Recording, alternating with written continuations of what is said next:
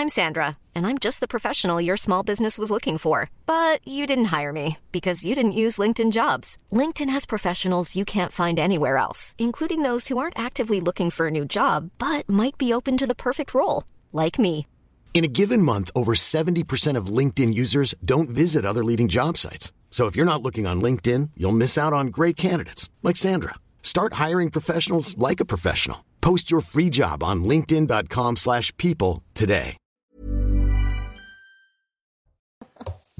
Bonsoir à tous, très heureux de vous retrouver en cette fin de semaine pour le coup d'envoi de Soir Info de 22h à minuit. On vous accompagne pour décrypter euh, l'actualité, en débattre.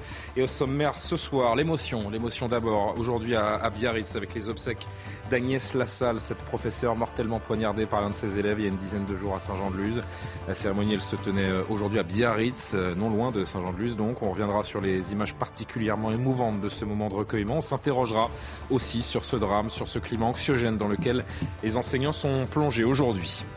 La mobilisation sociale contre la réforme des retraites, elle va reprendre ce mardi 7 mars. Les syndicats l'assument. Ils veulent mettre le pays à l'arrêt avec un mouvement massif, inédit, inoubliable. Ce sont les mots de l'intersyndicale. Des syndicats irresponsables. Est-ce qu'on observe un tournant, une fuite en avant dans la mobilisation? Nous en débattrons. Et puis le Parlement qui s'empare de la protection de l'enfance et de la santé des adolescents. Les députés ont adopté hier soir une proposition de loi du groupe Horizon qui vise à rendre obligatoire l'accord d'au moins un parent ou responsable légal lorsqu'un mineur de moins de 15 ans s'inscrit sur un réseau social. Mais dans les faits, est-ce réellement faisable? Nous en discuterons là aussi avec Judith Weintraub ce soir. Bonsoir, chère Judith, Julien. grand reporter au Figaro. Pierre Gentillet, qui nous fait le plaisir de revenir dans Soir Info également. Ça fait plaisir, ça faisait longtemps qu'on vous avait Oui, pas, en tout cas personnellement, Plaisir vous n'avez pas eu en plateau. Avocat évidemment de votre État. Karim Abric de la rédaction de CNews qui euh, m'épaule chaque soir. Merci Karima, merci à Jean-Michel Fauvergue d'être avec nous, ancien patron du RAID. Bonsoir, à vous et bonsoir à Nathan Dever. Deuxième soir consécutif. Deuxième soir. Ça fait plaisir. Décidément, on va finir par vivre ensemble. hein. Agrégé de, de philosophie. On a fait les présentations. Il est un tout petit peu plus de 22 heures. Le rappel de l'actualité. Alexis Vallée. L'usine Buitoni de Caudry mise à l'arrêt, en cause une chute importante des ventes de pizzas. Elles sont suspectées d'avoir provoqué la mort de deux enfants et des dizaines d'intoxications. Après neuf mois d'arrêt, l'usine située dans le nord avait partiellement rouvert en décembre. Gérald Darmanin maintient sa réforme de la police judiciaire. Le ministre de l'Intérieur a confirmé son entrée en vigueur pour fin 2023. Les sénateurs s'étaient pourtant prononcés hier pour un moratoire jusqu'à la fin des Jeux olympiques et paralympiques de 2024. Le but, éviter tout risque de désorganisation avant la compétition. Et un arbitre de football a été agressé dans les Bouches du Rhône. Les faits se sont produits lors d'une rencontre de 3 division. La victime a été touchée à la tête et son agresseur présumé placé en garde à vue. Conséquence de l'incident, aucun match n'aura lieu dans les stades de Provence ce week-end. On marque une euh, première pause dans ce soir info et on se retrouve avec ces images euh, terribles et émouvantes, celle de l'émotion du compagnon d'Agnès Lassalle lors des obsèques aujourd'hui à, Biarritz de cette professeure tuée d'un coup de couteau, vous le savez, par un jeune élève de 16 ans. A tout de suite.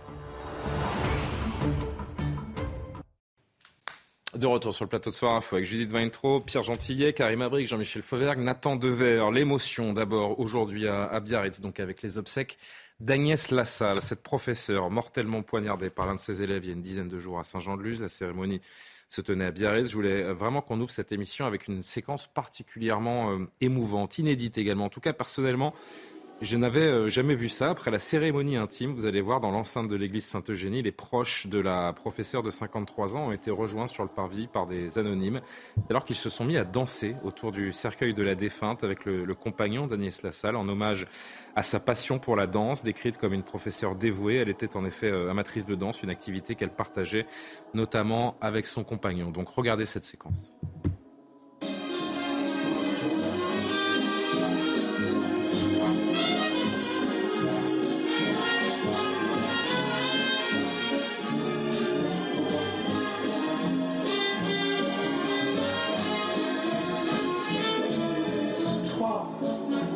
Qui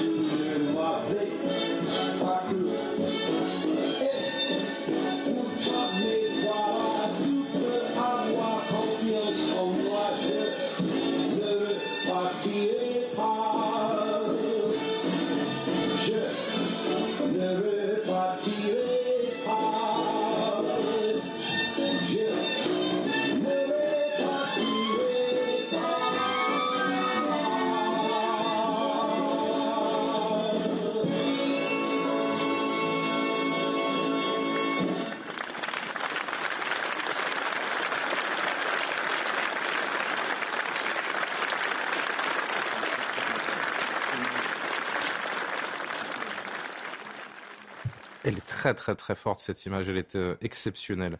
Tu peux avoir confiance en moi, je ne repartirai pas. C'est sur cette chanson de, Nat King Cole, donc aux paroles particulièrement symboliques que la famille, les amis, les collégiens d'Agnès Lassalle lui ont rendu hommage. Je le disais attendant, quelle image, quelle solitude de cet homme, quel regard. C'est vraiment, oui, une image que je n'avais jamais vue. C'est exceptionnel, c'est très fort. Oui, c'est une image extrêmement émouvante parce que depuis le début de cette affaire, on a parlé énormément de l'enfant. Mhm. Euh, on a questionné sa psychologie, on a questionné ses motivations, on a questionné son histoire. On a parlé en fait extrêmement peu de cette victime, de cette femme, Agnès Lassalle, euh, qui était professeure, qui était euh, passionnée de danse, qui, était, qui est morte innocemment, sans aucune raison, d'une mort absolument absurde et qu'elle ne méritait naturellement absolument pas. Et cette image est très forte parce qu'elle exprime une forme de dignité, de pudeur, de pudeur face au tragique. Euh, en général en enterrement, surtout dans l'Occident moderne, où la mort est quelque chose d'aseptisé, qu'on refuse d'affronter en face. Un enterrement est un moment, euh, si vous voulez, presque de gêne aujourd'hui. Mmh. Hein. On refuse le spectacle, la vision de la mort. Et cette image, je dirais presque un peu sud-américaine. Il y a quelque chose de cette logique-là d'acceptation de la mort et en même temps de, confrontation face au tragique euh, qui, est, en effet extrêmement émouvant. On est frappé par le, visage de cet homme, euh, Judith. Euh, on le sent habité. Moi, j'ai vraiment l'impression de voir regarder ce, regard, cette émotion, ce souffle qu'il relâche également. Il y a vraiment, il, vient de, il vient de partager une dernière danse avec son sa compagne. C'est l'impression qu'il laisse. On n'a pas très envie de faire des commentaires euh, sur une image comme ça, qui est absolument déchirante. Pierre? Je ne vais pas dire grand-chose parce qu'effectivement, je suis d'accord avec Judith. Je dirais simplement que cet homme a beaucoup de dignité. C'est tout. Karima, peut-être un, dernier mot. La douleur de cet homme, c'est vrai qu'on on la partage avec cette, euh, avec cette image. Et je comprends d'ailleurs que les mots vous manquent parce que c'est, franchement, c'est un frisson qui nous parcourt en voyant cette image. Et en effet, la commenter n'ajoute pas grand-chose euh, à ce que l'on peut ressentir. Mais... Ben, c'est parce que les, images, comme on dit, qui valent mille mots, c'est un peu ça. On le reçoit comme ça, on, imagine. Vous savez, les funérailles, euh, quand on en a vécu, on sait ce que c'est. C'est-à-dire que c'est le, dernier moment où est-ce qu'on va rendre hommage à la personne, à sa vie. On veut célébrer sa vie, on veut s'imprégner de tout ce qu'elle a été, de tout ce qu'elle nous a apporté. Alors, c'est toujours bouleversant. Et en même temps, il y, a, quelque chose de très vivant, étonnamment, ben, parfois dans ces moments-là. Et euh, quand on voit cet homme je pense qu'on a tous été touchés, euh, vraiment. Euh, on sent finalement de, sa présence de cœur et d'esprit. Et c'est ça qui est bouleversant et c'est pour ça que c'est dur d'en rajouter. Euh, par ailleurs, quand même, quand je vois ça, je, me dis c'est vraiment c'est un bel hommage parce que on a un aperçu un peu de cette femme. Effectivement, on n'en avait pas entendu parler beaucoup d'Agnès Lassalle. Et on se dit à 53 ans, on voit un aperçu de, de cette femme finalement pleine de vie, qui aimait danser, qui aimait la danse, qui, qui était en amour, qui avait et qui a donné euh, sa vie aussi pour, euh, pour les enfants, pour les jeunes. Donc, euh, c'est extrêmement triste en même temps. Un dernier mot, Jean-Michel. Oui, quand l'acte de crime est, passé, quand l'acte de folie est passé, quand l'acte de, de, terrorisme est passé, demeure, demeure ça, c'est-à-dire des gens qui, se retrouvent, qui se retrouvent seuls. Moi, ça me renvoie à des, à des discussions que j'ai eues des nuits et des nuits avec des, des familles de, de victimes de, terrorisme sur lesquelles on est intervenu. Et, voilà, c'est très fort en émotion. On va écouter quelques, euh, quelques personnes, quelques anonymes qui euh, sont venus témoigner eux aussi leur, euh, leur hommage. C'était quelque chose de beau. C'était pas un, un adieu, c'était un au revoir et un merci pour ce qu'elle a pu faire. Mais ça n'a pas de prix de transmettre, transmettre le savoir. Avec ce qui s'est passé, euh, c'est pas évident pour la famille euh, et l'entourage, ainsi que les élèves. Donc je pense à eux et puis euh, je me dis, ben, je marque aussi un petit temps pour, pour elle, sa famille et ses élèves. C'est quelqu'un qui aimait la vie, qui, qui, aimait, qui avait la joie de vivre et elle est partie sur son lieu de travail. Ça ne devrait pas arriver en 2023 aujourd'hui en France.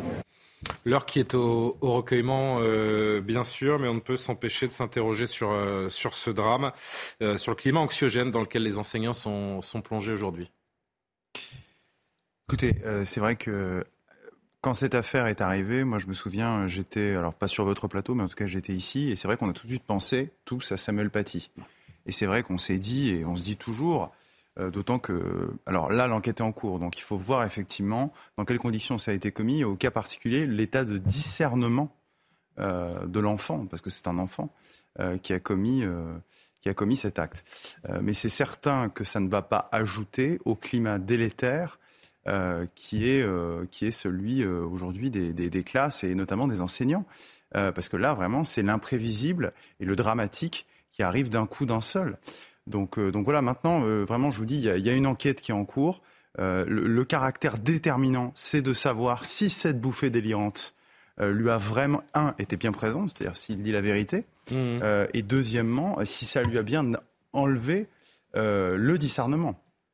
Euh, sinon, si ce n'est pas le cas, effectivement, on est dans un homicide et probablement un homicide, probablement, je dis bien, en tout cas, se posera la question de la préméditation. Et là, vous savez qu'on peut aller jusqu'à la perpétuité, étant entendu que s'agissant d'un mineur, on ne peut pas dépasser 20 euh, ans, 20 euh, ans de prison, enfin 20 ans de réclusion ici pour utiliser le bon terme. Ce qu'on retient pour l'instant, Jean-Michel, c'est l'incrédulité. Personne n'est capable d'expliquer réellement pourquoi un ado de 16 ans a méticuleusement préparé l'assassinat de, de sa professeure. Ça va, Judith? C'est l'émotion? Pardon, je veux vraiment pas. Si vous voulez euh, prendre le temps, vraiment, vous, vous êtes chez vous, vous le savez. Jean-Michel, pardon. Oui, alors, euh, moi, je suis assez d'accord avec ce, qui a été dit. Il faut, suivre l'enquête. Il faut, laisser le temps aux, magistrats et aux professionnels de faire l'enquête là-dessus pour savoir euh, effectivement comment ça s'est passé, si c'était bien prémédité. Mais de toute façon, il a amené un couteau, donc il y a à minima euh, quelque chose qui avait été pensé euh, euh, peut-être, mais il faut vraiment laisser le temps aux magistrats de, faire cette enquête-là. Il ne faut pas rajouter du, drame au drame. Il n'est pas temps d'exiger de nos politiques pour des, des, propositions pour éviter des événements, par définition, en tout cas pour le moment, totalement imprévisibles. Il y a un moment où il y a, Vous le politique ne peut pas tout, il y a des choses qui nous échappent, et le décès d'Agnès Lassalle a, a, échappé à tout le monde d'une certaine Oui, vous avez raison de le dire, Julien. Il y a, il y a des choses qui qui, peuvent être euh, empêchées, il y a des choses qui, euh, sur lesquelles on peut agir. Et puis, euh, on est dans une société, et depuis, tout de, depuis longtemps, on est dans une société sur laquelle on n'aura pas d'effet sur, sur un certain nombre de choses. Ce, type de crime, je ne sais pas trop, mais il y, a, déjà eu des, des, crimes de ce type-là. Et vous savez, la, folie, la folie euh, a souvent frappé dans, notre pays comme dans d'autres pays. Euh, voyez, euh, voyez alors c'est sans commune. En revanche, la vulnérabilité de nos enseignants et de, oui, de manière plus large les représentants d'une forme d'autorité dans notre pays est mise en évidence. Il faut les, il faut les aider, les enseignants. Il faut les aider. Il faut être à leur, à leur côté. Il faut être empathique avec eux. Je le sens pas dans. Je, ces derniers temps, j'ai pas senti et en particulier euh, quand, le, le, ministre a pris la parole sur cette affaire-là, j'ai pas senti l'empathie nécessaire. C'est pas livré. Il faut se livrer. Il faut se livrer pour que les gens que vous avez sous votre autorité ressentent que vous êtes avec eux, que vous les, dans ces, dans ces cas-là, que vous les aimez, que vous êtes là, que vous les aimez, c'est ça, et que vous êtes là derrière eux. Il n'y avait pas de représentant du gouvernement d'ailleurs aujourd'hui aux obsèques, mais je crois que c'était, il y avait une volonté de la famille aussi de rester dans, dans l'intimité. Euh, encore une fois, il faut, il faut se garder de, de, certaines critiques parfois. Oui, Judith. Oui, moi je pensais aussi à cette euh, enseignante prof de français qui en, septembre euh, dernier a mmh. été euh, poignardée. Heureusement, elle s'est rétablie, elle n'a pas de, séquelles. Pareil, par un élève à peu près le même âge qui également était suivi enfin connu pour des problèmes psychologiques, mais pas connu du lycée. Et, les profs disaient. C'est une honte des parents aussi parfois de. Et les profs disaient, mais pourquoi est-ce qu'il n'y a pas de signalement? Ils se sont adressés au ministre. Papendiaï est allé faire une visite très discrète euh, dans ce lycée de Caen, qui est le plus grand lycée euh, à la fois général et, pro. Il n'y avait pas de caméra, il n'a pas voulu de journaliste mhm. et il n'a pas répondu à cette demande des enseignants. Signalez-nous, notamment quand on passe du collège au lycée, euh, les enfants à problème. Nathan, voulez-vous dire un dernier mot? Par-delà l'émotion, là où c'est très difficile d'émettre une analyse politique, c'est qu'il euh, est difficile de faire une inférence entre ce fait tragique dans sa singularité, dans son caractère aussi exceptionnel, et euh, le restant de la société.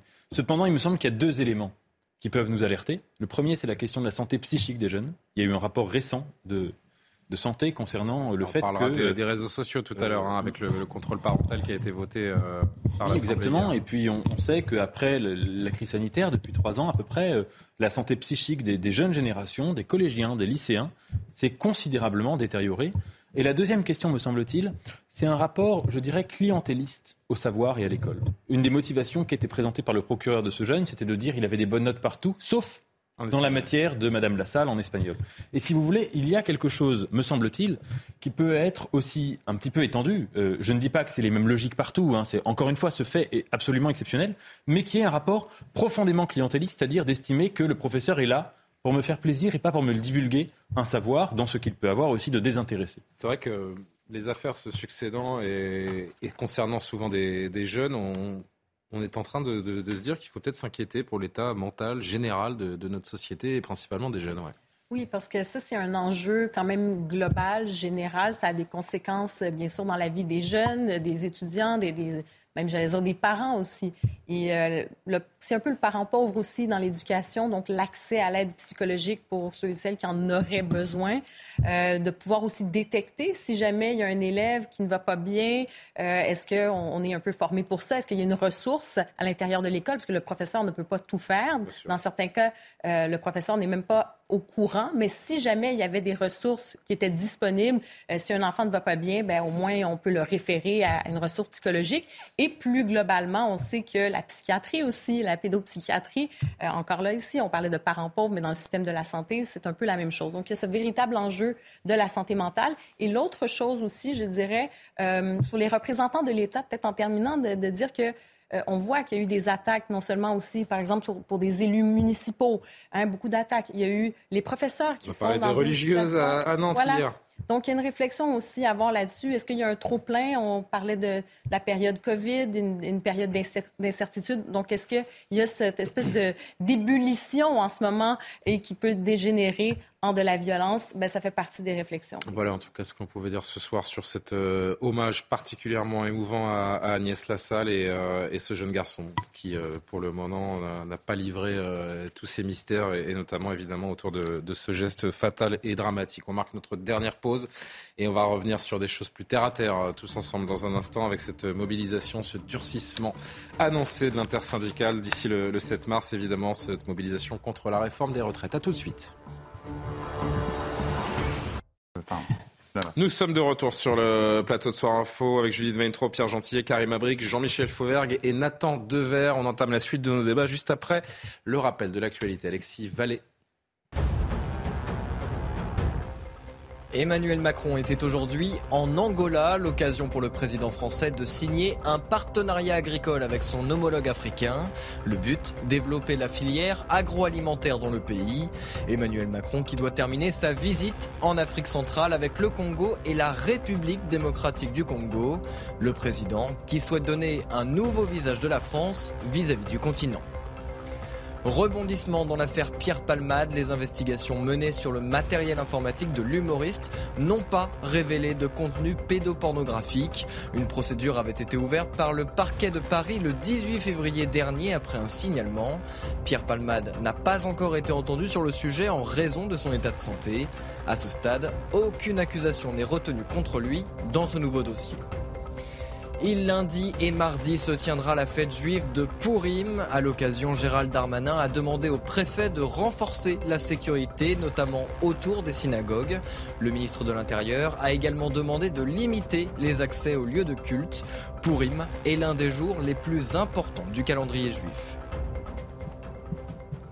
La mobilisation sociale contre la réforme des retraites, elle va reprendre ce mardi 7 mars. Prenez vos précautions. Les syndicats euh, l'assument, ils veulent mettre le pays à l'arrêt avec un mouvement euh, massif, inédit, inoubliable, nous disent euh, les représentants de l'intersyndicale. Et vous, comment allez-vous vous organiser pour euh, mardi? Nous sommes allés vous poser la question. Écoutez.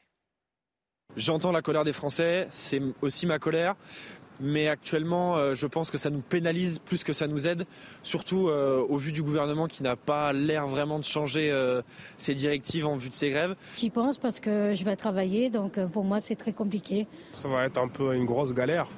Et du coup, bah, on va se déplacer selon les moyens, peut-être en vélo, en trottinette ou en scooter. ce blocage du pays parce qu'il y a des gens qui ont besoin d'aller travailler, il y a des gens qui ont besoin de rapporter de l'argent à la maison à la fin du mois. Et ça, ça empêche les gens de travailler. Et je suis contre cette forme de blocage qui, qui en fait n'est pas une solution viable pour tout le monde, d'autant plus si c'est reconductible.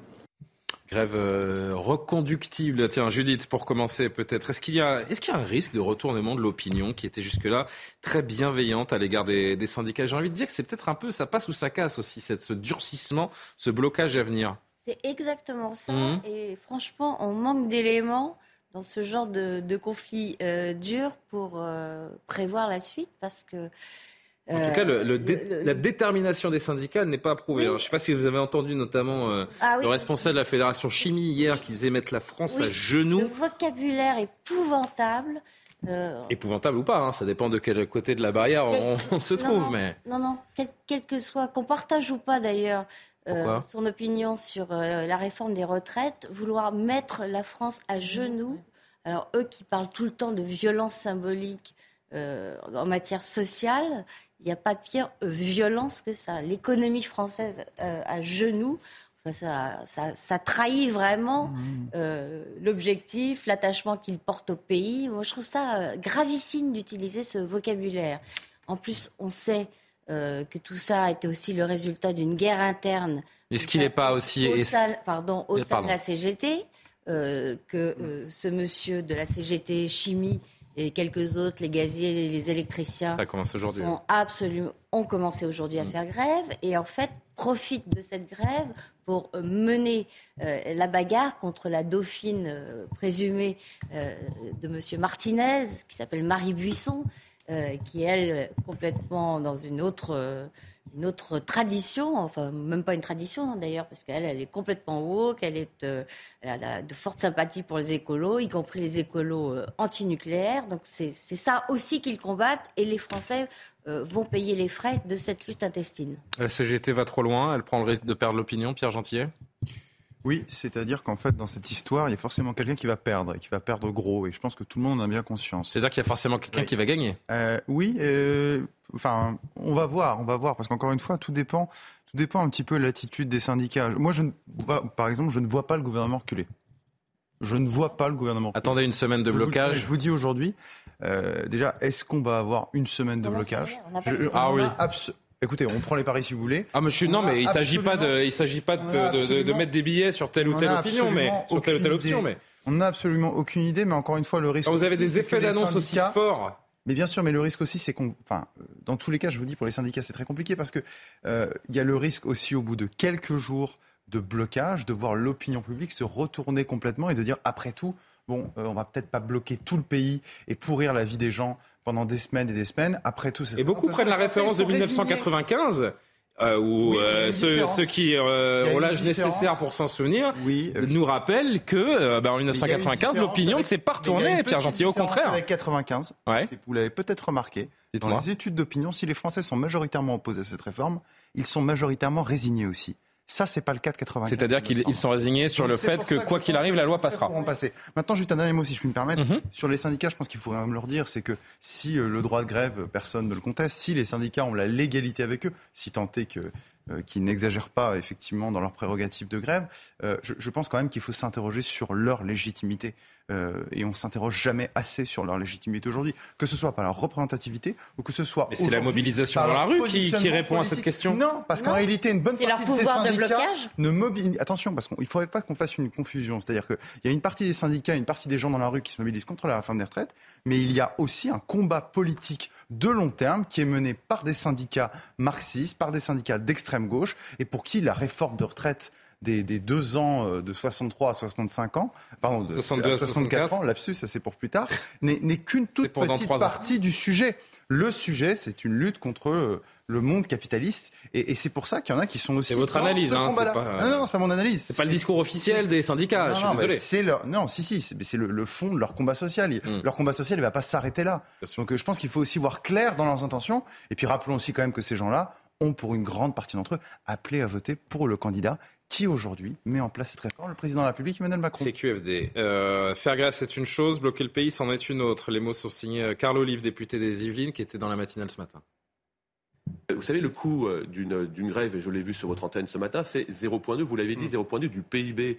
Euh, donc ce n'est pas rien. Aujourd'hui, on est à 2500 500 milliards en France. Faites le calcul, ce, n'est pas rien. C'est pas faire une grève, évidemment, c'est institutionnel. Bloquer le pays, c'est autre chose. Et quand j'entends la CGT qui n'hésite pas à dire, d'ailleurs dans une forme pour filer l'image que la France va être à genoux, je trouve que c'est très fort et je ne suis pas sûr que ce soit très intégré par l'ensemble des Français.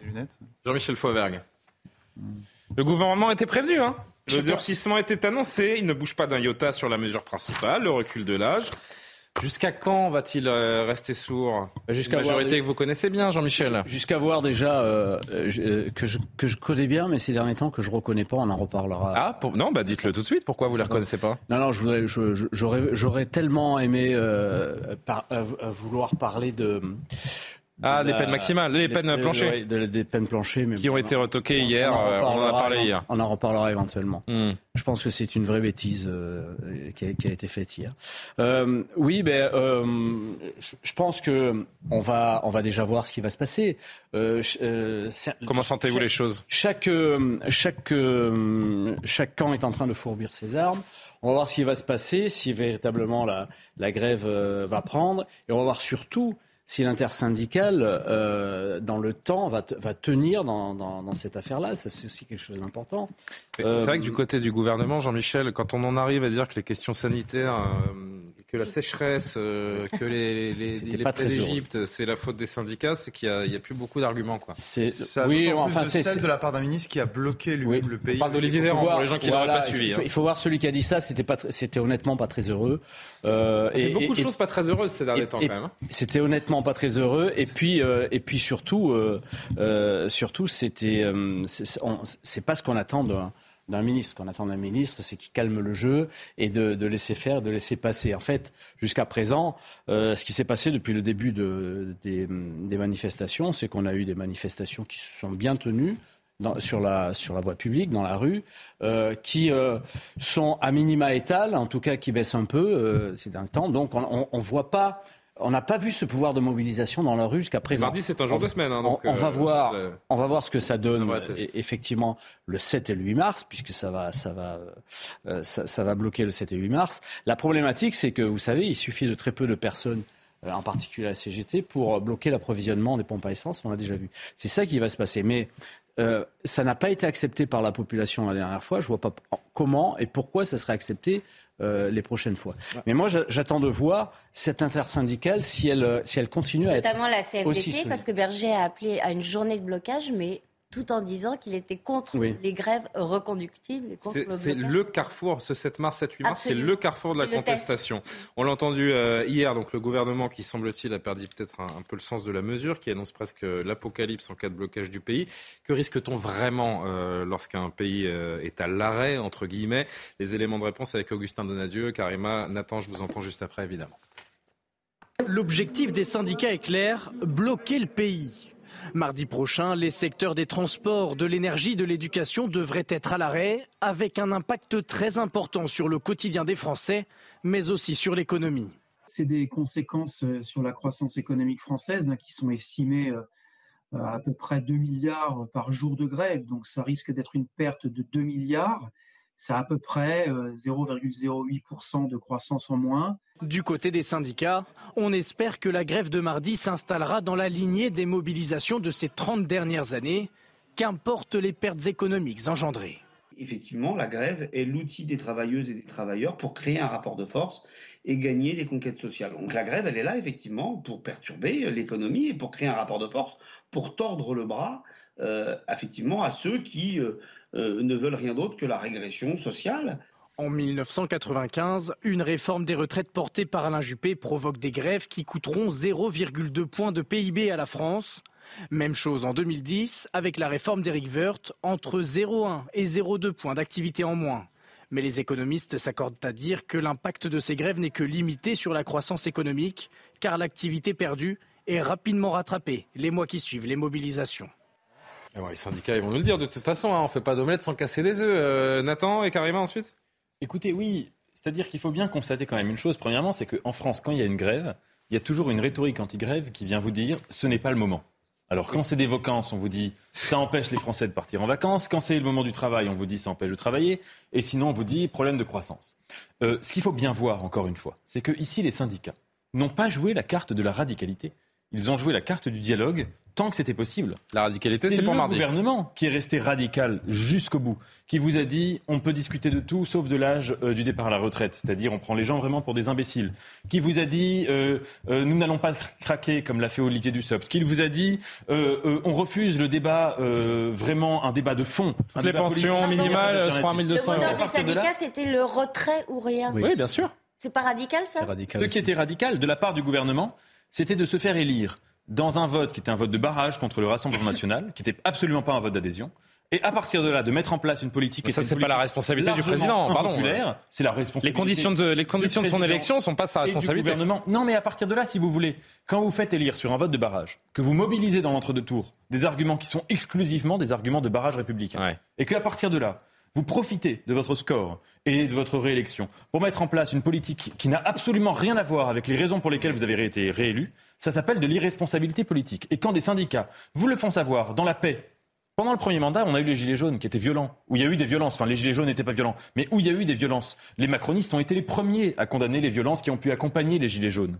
Et quand, si vous voulez, là, vous avez des mouvements sociaux qui sont pacifiques, qui sont républicains, qui sont politisés au sens très noble du terme, et que le gouvernement fait la sourde oreille, que le gouvernement se radicalise, eh bien, à l'instar de la Bible au début de l'Exode, eh bien, si vous voulez, les gens renforcent leur cœur. Il arrive à citer la Bible euh, pour parler des eh grèves. Si vous voulez, il y a une forme de radicalisation dans, euh, si vous voulez, la surdité qui ne vient pas. Que dit la Bible alors J'ai pas compris le rapport à la Bible.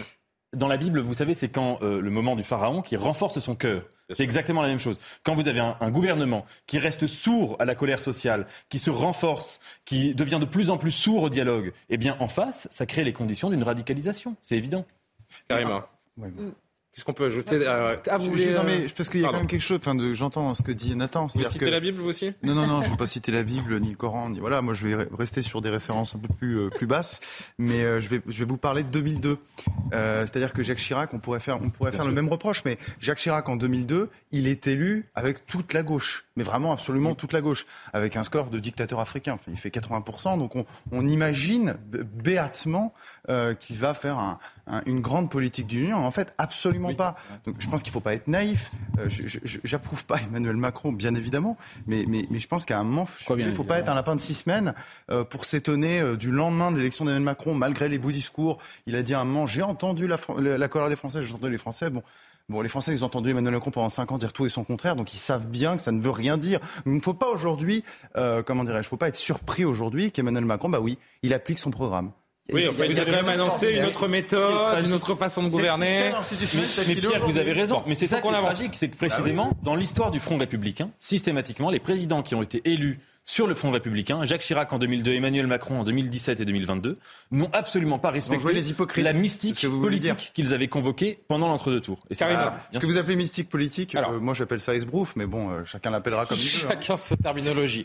Euh, carrément. Oui, bon, je vais vous laisser euh, la, la, mystique et voilà, et puis je me mettrai pas non plus avec les boules de cristal parce que ça non plus je maîtrise pas, mais on va regarder ce qui va se passer. Donc le 7, moi je pense que le gouvernement quand même s'attendait à ce qu'il y ait une résistance. Mais depuis le début, il ne veut pas céder à la rue. Pourquoi aussi? C'est parce que céder à la rue, c'est de se dire qu'on ne peut plus appliquer aucun programme impopulaire.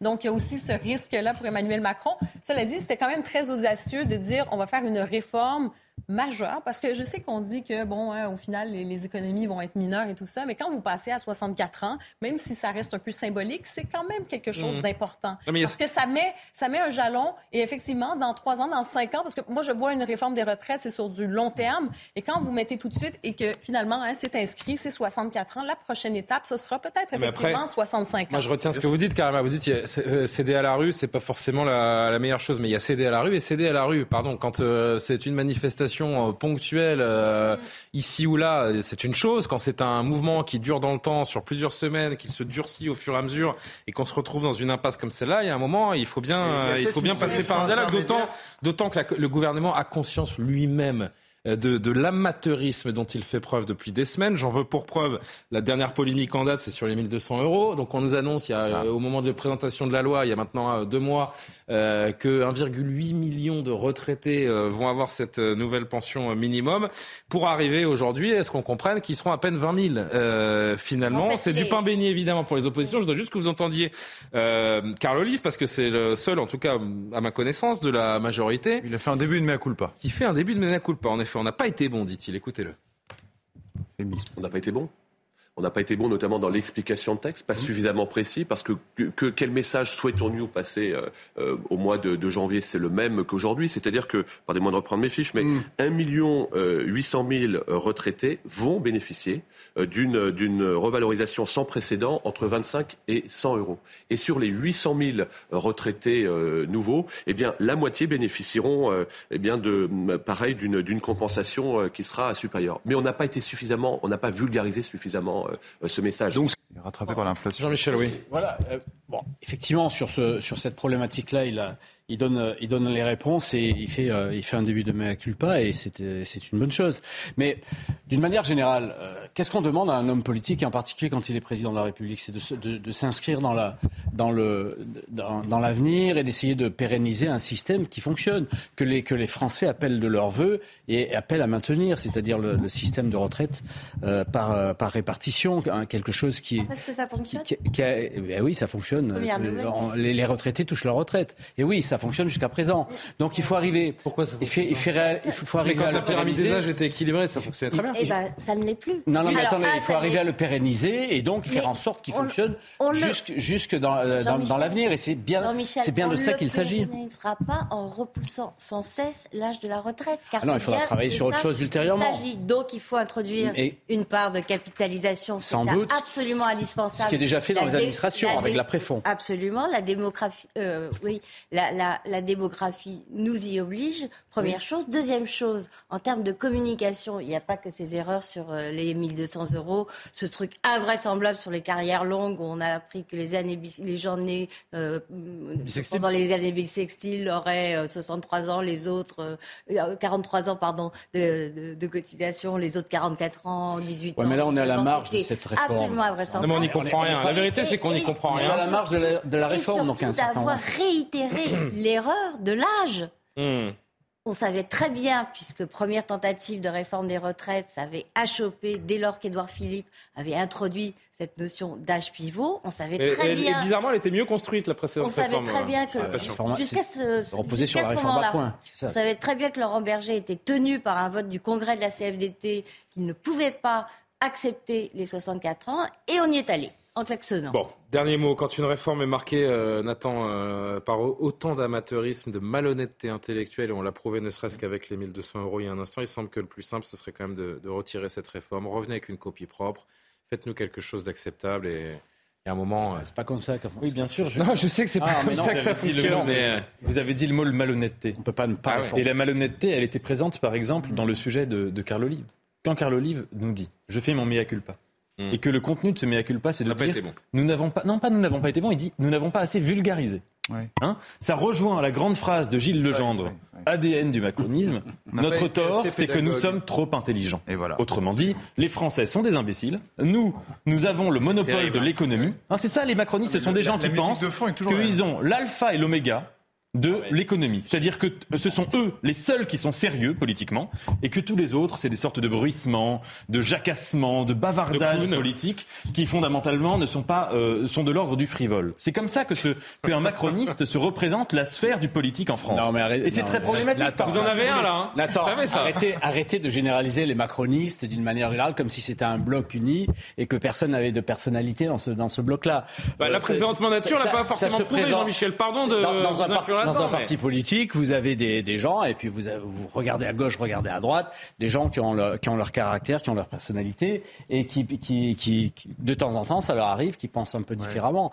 non, un peu tout mais on est, on est, on, il faut arrêter, à mon avis, il faut arrêter de fustiger à la fois le parti et à la fois le, le gouvernement euh, euh, sur des, effectivement, sur des choses. Qui, qui, mais, qui, est, qui est l'auteur de ce fiasco Qui est responsable de ce fiasco? Non, non, non, mais il faut revenir à des choses choses qui sont importantes. Les choses qui sont importantes, c'est la réforme de ce système pour qu'il pour qu'il perdure et pour qu'il soit viable dans. Jean-Michel, j'ai une seule question à vous poser. Quel est le, quel est le macroniste qui a engagé un vrai dialogue, un vrai débat républicain sur les sujets de fond que soulevait cette réforme des retraites? Et vous, et vous, en avez d'autres, euh, à part les macronistes, dans les, dans les oppositions qui. Non, mais oui, non, mais d'accord, on peut faire diversion. Mais arguments. Quels sont vous avez entendu, vous, avez, entendu les arguments des, des syndicats? Qu'est-ce qu'ils proposent d'autres? Est-ce qu'il y a des propositions alternatives? Oui, des hausses Je pense que, à part taxer les riches d'une manière, de, euh, manière générale Je ne parlais même bah pas de taxer les riches, des hausses de cotisation. Il y a un élément. Oui, y compris aux retraités. Il y a un élément indubitable dans, le, rapport du, dans le rapport du corps, c'est que si rien n'est fait, les retraites baissent d'un tiers à un horizon extrêmement rapide. Enfin, le corps disait qu'il n'y avait pas urgence également à réformer. Hein. C'est pour ça que vous avez une réforme, Judith. Cette partie qui n'a jamais. C'est ça qu'il y a une réforme. Bon. C'est pour ça qu'il y a une réforme. Rendez-vous le 7 mars. Que ne le disent-ils pas au lieu de s'arc-bouter ah, sur ces 60 Et apparemment, il faudrait, il faut aller faire le plein, hein, euh, parce que euh, on nous promet en, coulisses que, notamment, les approvisionnements d'essence vont être très compliqués. Donc, euh, à bon entendeur, et on continuera évidemment d'évoquer ce, ce, dossier de retraite les jours prochains. Vous dites? Non, non, je dis vous allez affoler tout le monde, et du coup, on sera en pénurie demain. J'aimerais avoir autant d'influence et avoir des, millions et des millions de gens, mais vous savez, je... beaucoup d'influence, Julien. Beaucoup. Oui, certainement, oui. Allez, euh, on avance avec cette une qui dérange, qui dérange notamment Pierre Gentil, puisqu'il a tweeté frénétiquement à ce sujet aujourd'hui. J'ai vu celle du premier, du, du, premier, du dernier, le dernier numéro en date du magazine L'Incorrect. On va s'arrêter quelques instants là-dessus, puisqu'on y voit ensemble donc les responsables des branches jeunesse de trois partis Pierre Romain Thionnet pour le Rassemblement National, Stanislas Rigaud pour Reconquête et Guillaume Carayon pour les Républicains. Le titre, vous le lisez comme moi, les jeunes coupent le cordon, soit l'évocation, hein, on l'aura tous plus ou moins compris, d'une possible fin du fameux cordon sanitaire qui sépare la droite de l'extrême droite qui passe très mal, donc ce, cette une et ce magazine du côté des Républicains. Une partie des LR a dénoncé cette couverture, à l'image de Xavier Bertrand. Si on peut lire le, le tweet ensemble, la, la, déclaration, la citation, voilà, de Xavier Bertrand, ça commence à bien faire les conneries. Si c'est une manipulation ou un montage, euh, Guillaume Carayon doit dénoncer cette une. On ne peut pas avoir un jour une partie de LR qui donne le sentiment de s'aligner quasiment sur le gouvernement et avoir le lendemain une partie qui donne le sentiment de s'allier avec l'extrême droite. Après, on s'étonne qu'il n'y ait même pas 5% des électeurs qui nous suivent. Ils ont raison. Les électeurs, les LR n'habitent plus à l'adresse indiquée. C'est pas le seul hein, à droite à avoir euh, dénoncé cela. Xavier euh, Bertrand, qui est euh, également comme François Durovray, a immédiatement dénoncé ce rapprochement inadmissible de mettre en avant donc des points communs avec les partis d'extrême droite, sans parler de ce qui nous différencie d'abord fondamentalement. Ces propos amènent une confusion funeste. Je demande à Éric Ciotti de démettre Guillaume Carayon. Et puis un dernier élément à vous lire également, c'est le député Europe Écologie Les Verts. Alors Benjamin Lucas, lui, il va très très loin, dans la mesure, comme vous dites, qu'un jeune con, je lis hein, bien sûr, de chez LR aille fanfaronner avec des adeptes de l'odieuse théorie du grand remplacement, amis de néo-nazis et ventilateur à haine, sans que son parti ne le vire séance tenante, devrait nous indigner toutes et tous le... principal intéressé qu'on va quand même entendre, parce qu'il en a pris euh, pas mal, hein. Il a pris cher, comme on dit, Guillaume Carayon, un premier extrait, écoutez-le. Le titre relève de la seule responsabilité du magazine, l'incorrect, euh, et laisse à penser que tous les trois, on défendrait une union des droites. Or, parmi les trois représentants, à la fois le responsable des jeunes du Rassemblement national et, et moi-même, on est contre l'union des droites, pour des raisons d'ailleurs différentes, mais on pense qu'on peut échanger, qu'on peut dialoguer, et si moi je devais euh, retenir un seul enseignement de cette petite polémique, c'est qu'on a toujours les mêmes censeurs professionnels, souvent euh, incultes, souvent à court d'arguments, qui veulent nous empêcher d'échanger et de confronter nos idées. Et ça, c'est déplorable. Évidemment qu'on a des convergences euh, sur certains sujets, mais c'est à l'image des Français. Sur la question migratoire, par exemple, il y avait un sondage de l'IFOP il y a quelques mois qui montrait qu'il y a 70% des Français qui veulent qu'on maîtrise mieux les flux migratoires. Donc tous les trois, on le dit, mais c'est, je pense, euh, une, réalité qui est partagée par les Français. Mais il y a aussi des divergences qu'on a de fond, et c'est pour ça qu'on n'est pas dans les mêmes formations politiques. Alors, il y a un homme qui se félicite de cette une, c'est Éric Zemmour. Bravo à eux. Le dialogue entre les jeunes de droite est la première étape avant l'union des droites. Commentaire, Pierre Gentillet. Euh, cette une vous a fait réagir et surtout les réactions autour de cette une vous ont fait réagir. Oui, c'est-à-dire que les réactions sont très révélatrices. C'est-à-dire qu'on a bah, Elles sont très révélatrices de l'état de panique dans lequel est une partie de la droite qui ne sait plus où aller, qui devrait aller vers le macronisme, exemple Xavier Bertrand, et une partie de la gauche qui comprend, et j'en parlerai un peu, qu'en réalité, elle a devant elle euh, l'avenir, c'est-à-dire la constitution d'une force politique nationale qui peut être la force politique Vous l'avez lu, la euh, plus puissante. Je l'ai lu. Ils ont, enfin, il y a des divergences quand même. Il s'agit Oui. pas, ils ne disent pas qu'ils Je vont créer pas- un parti Écoutez bien ce que unique j'ai dit. J'ai j'ai parlé de hein. force. J'ai pas parlé de parti politique. D'accord. Une force, ça ne veut pas forcément dire qu'ils sont dans la même structure politique. Mais ils partagent, enfin pour moi, pour ce que j'ai lu et pour ce que je connais, parce que je les suis un petit peu, euh, puisqu'on parle de Pierre-Romain Thionnet, de Stanislas euh, Rigaud et de Guillaume Carayon, euh, je pense que déjà, il faut dire une chose, c'est que quelque chose qui tranche par rapport à avant, euh, c'est que ce sont des jeunes qui, n'ont pas euh, qui, n'ont- qui ne font pas preuve de sectarisme.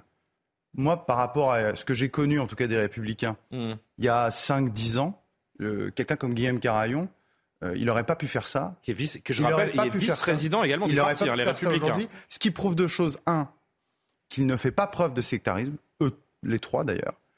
C'est aussi une certaine preuve de courage. Et aussi, et là sur le point politique, c'est la preuve également qu'ils peuvent se réunir à un moment ponctuellement, ça ne veut pas dire fusion des appareils, qu'ils peuvent se réunir ponctuellement sur un constat. Et ce constat, c'est quoi? Ça, ça transparaît dans tout l'entretien.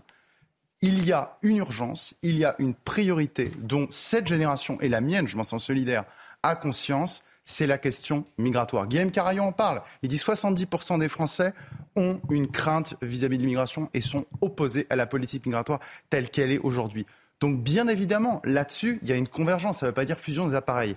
Et les réactions, je termine par là, à gauche en particulier, alors je ne parle pas de, de- enfin, de ce compte parodique permanent qui est Benjamin Lucas, euh, parce que c'est, faut voir ses comptes, ce compte Twitter et ses réactions, on dirait vraiment un, un- je veux dire, un, ad- un adolescent euh, de l'UNEF un peu attardé euh, dans une, dans une assemblée générale. Mais si, si on passe le ridicule, il y a une, je pense qu'il y a une peur, il y a une peur légitime de ces gens-là. Ils ont peur, ils ont raison, parce qu'ils ont en face d'eux, je le dis, non pas un parti politique unique, mais la force politique à droite ou dans le camp national qui un jour peut arriver au Enfin, la responsabilités. peur, là, j'ai l'impression, elle est surtout dans le camp de LR.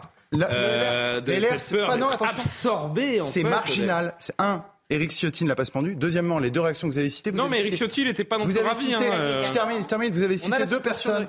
Vous avez cité deux personnes. Vous avez cité le président du conseil départemental de l'Essonne, qui je crois n'a pas un poids politique majeur. Non, dans ce mais parti. qui est quand Et même vous avez un- cité un Xavier proche de Xavier Bertrand. Et vous avez cité Xavier Bertrand et qui effectivement depuis la primaire, vous avez vu le score qu'il a fait. Euh, donc on voit bien le poids relatif qu'il a aussi dans ce parti politique. Moi je me réjouis effectivement de cette une. Commentaire, Karima. Moi, j'ai vu aussi euh, trois jeunes qui se rendent compte qu'ils ont plus de points communs que de divergences également. Est-ce que c'est euh, l'avenir de la droite qui se dessine euh, à travers ces trois visages? Commence doucement, mais déjà, ils commencent à se parler. Je pense que c'est déjà cette première étape et déjà cette première étape. D'ailleurs, ils, ne font peur. que se parler. Je vois pas pourquoi Mais ça choque. hein. mais ça ça, choque est. parce que justement, on n'est pas dans ce. On, on change de logiciel. J'allais dire, c'est presque hein, une- un combat peut-être générationnel ou un changement générationnel peut-être. Euh, ces jeunes-là qui n'ont pas intériorisé des interdits euh, moraux, idéologiques de la génération précédente, qui se disent, écoutez, ça, par ouais. le politiquement correct, par le fait que euh, dans le passé, par peur d'avoir l'air, je sais pas, raciste, xénophobe ou quoi que ce soit, la droite dite classique a décidé un peu de se délaisser de certains thèmes, notamment, effectivement, vous avez parlé euh, la question de la politique euh, d'immigration, les politiques migratoires, donc c'était tellement sensible qu'elle s'est peinturée dans le coin et même euh, fait un peu le jeu de l'extrême gauche qui a euh, dicté quels sont les interdits moraux, quels sont les, interdits tout court, même idéologiques. Alors ces jeunes-là, en faisant ce geste-là, en se parlant, eh ben ça vient un peu ébranler, comme on dit, les colonnes du temple. Et quand on regarde, euh, je trouve, euh, Xavier Bertrand, qui, qui finalement, il tire un peu dans, dans son équipe, hein, et il fait aussi le jeu d'une gauche, d'une extrême gauche. Alors c'est quand même un peu... euh, Ah, Ça fait ancien monde du coup. Euh, Oui, ça, le, ça- ça, le, ça le rend un petit peu euh, obsolète, j'ai envie de dire. Alors, j'allais il est dire- 23h ouais. pile, je suis en retard, je suis désolé, c'est de ma faute, là j'ai oublié le, le JT d'Alexis Vallet. 45 secondes pour tout comprendre de l'essentiel de l'actualité et on relance la conversation. Judith, vous êtes la suivante. Rebondissement dans la disparition de Leslie et Kevin. L'un des trois suspects a été mis en examen pour assassinat ainsi qu'enlèvement et séquestration. L'homme a été placé en détention provisoire. Leslie et Kevin n'ont plus donné signe de vie depuis la nuit du 25 au 26 novembre dernier à Praek dans les Deux-Sèvres où ils avaient passé la soirée. Au Portugal, l'Église demande pardon aux victimes de pédocriminalité. Des excuses publiées dans un communiqué à la suite d'un rapport indépendant sur l'ampleur du phénomène dans le pays. Un geste public sera organisé au mois d'avril et un mémorial sera créé à l'occasion et TikTok, accusé par plusieurs pays occidentaux de menaces sécuritaires, a réagi aux multiples risques d'interdiction. Le réseau social chinois a annoncé travailler avec un partenaire pour garantir que les données de ses utilisateurs ne sont pas transférées vers la Chine. Après les États-Unis, l'Union européenne avait évoqué une possible interdiction de l'application. Le vieux continent est le premier marché de TikTok avec 150 millions d'utilisateurs. Oui, euh, Karima, vous vouliez finir votre propos et euh, Oui, c'est ça. Je dis, on peut s'en désoler ou s'en réjouir, mais on voit qu'il y a une nouvelle génération qui ont décidé d'écrire eux, hein, leur nouveau chapitre. Et aussi, peut-être qu'ils font un constat en, se disant Bon, euh, on a parlé de, Xavier Bertrand, que finalement, euh, pendant la, la, campagne, en fait, si on regarde les républicains, disons classiques, ça n'a pas fait 5% lors des dernières élections. Le RN qui a élu 89 députés, 42% pour Marine Le Pen.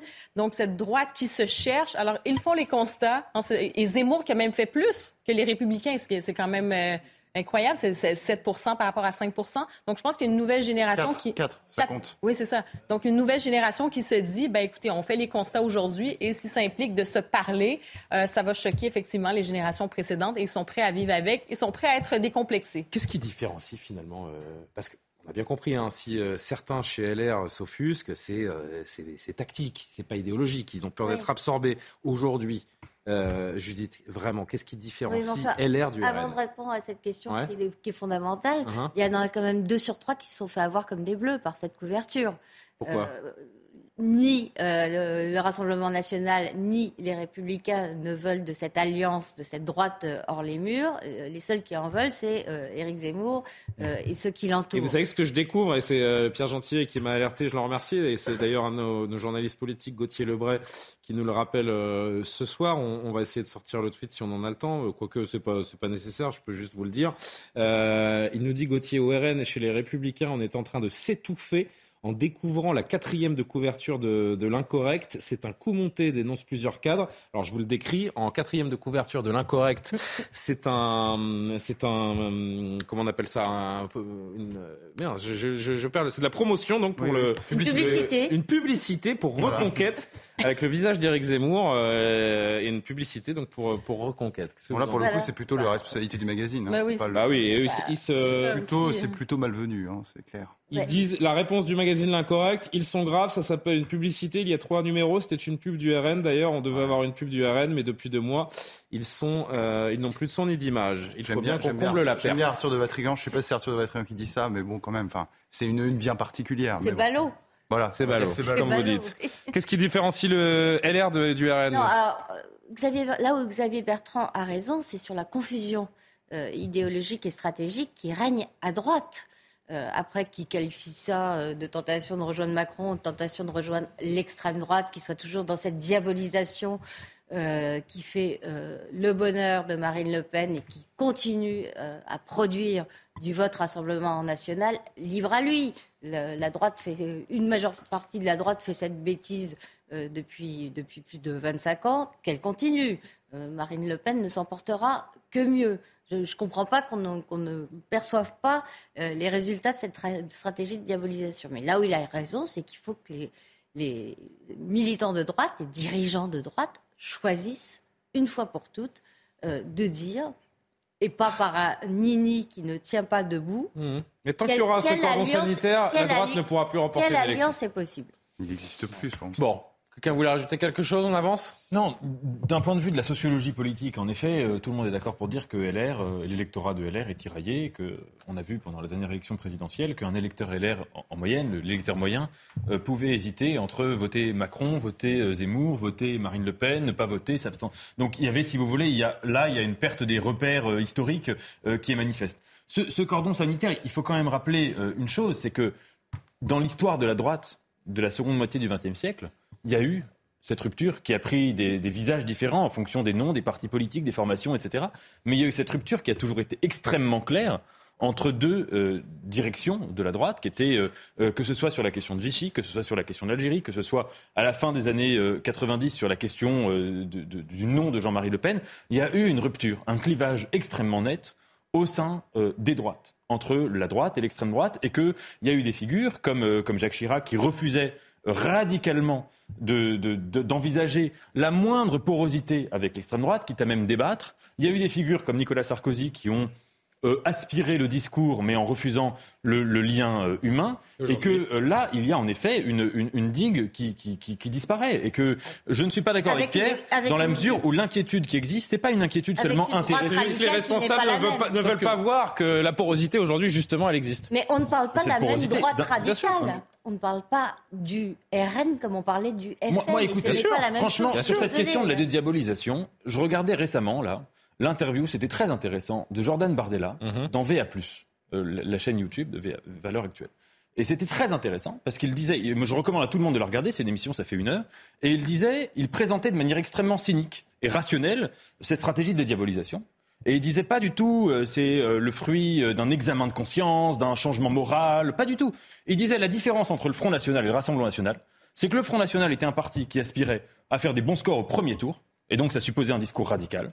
Et le Rassemblement national moderne est un parti qui aspire à faire des bons scores au deuxième tour. C'est la seule différence. Il n'y a pas de différence morale et ces gens-là ne s'y trompent pas. C'est pas qu'ils ont changé d'avis, qu'ils font des, un remords, un mea culpa sur les positions de Jean-Marie Le Pen. C'est pas du tout ça. Vraiment, parce qu'il faut qu'on avance là. Je pense que, encore une fois, euh, ce qu'on dit, et je pense que ce qu'ils disent aussi, je le répète, c'est pas qu'ils peuvent être ensemble dans le même parti politique. Il y a encore des différences de fond. Je pense que la grande différence de fond qui reste, aujourd'hui, on le voit sur les retraites, c'est la question économique. Hmm. LR est plutôt dans un discours, je ils sont pas d'accord, hein. plutôt libéral. Par contre, par contre, guillemets. Allez. mais des guillemets pour vous, Judith. C'est gentil. par contre, par contre, sur la question de l'immigration, je suis désolé, mais là, il y a une continuité hmm. qui est totale, vraiment totale. Bon, l'avenir nous dira si ce sont les, nouvelles têtes donc de ces euh, partis qui créent l'union des droites ou si euh, d'ici là les, responsables, dans, un but même électoraliste, hein, euh, tenteront de d'aller vers cette ouverture pour avoir un, peu plus que ce qu'on a vu lors de, la dernière présidentielle, notamment. Euh, je voudrais qu'on s'arrête 2-3 minutes sur les nouvelles révélations dans l'affaire Pierre Palmade, l'humoriste à l'origine du grave accident de la route du 10 février dernier qui a causé la mort d'un enfant à naître ne détiendrait pas de contenu pédopornographique sur les appareils numériques saisis à son domicile. Une procédure, vous le savez, avait été ouverte par le parquet de Paris le 18 février dernier après la dénonciation d'un habitant à Bordeaux qui avait remis deux vidéos aux enquêteurs.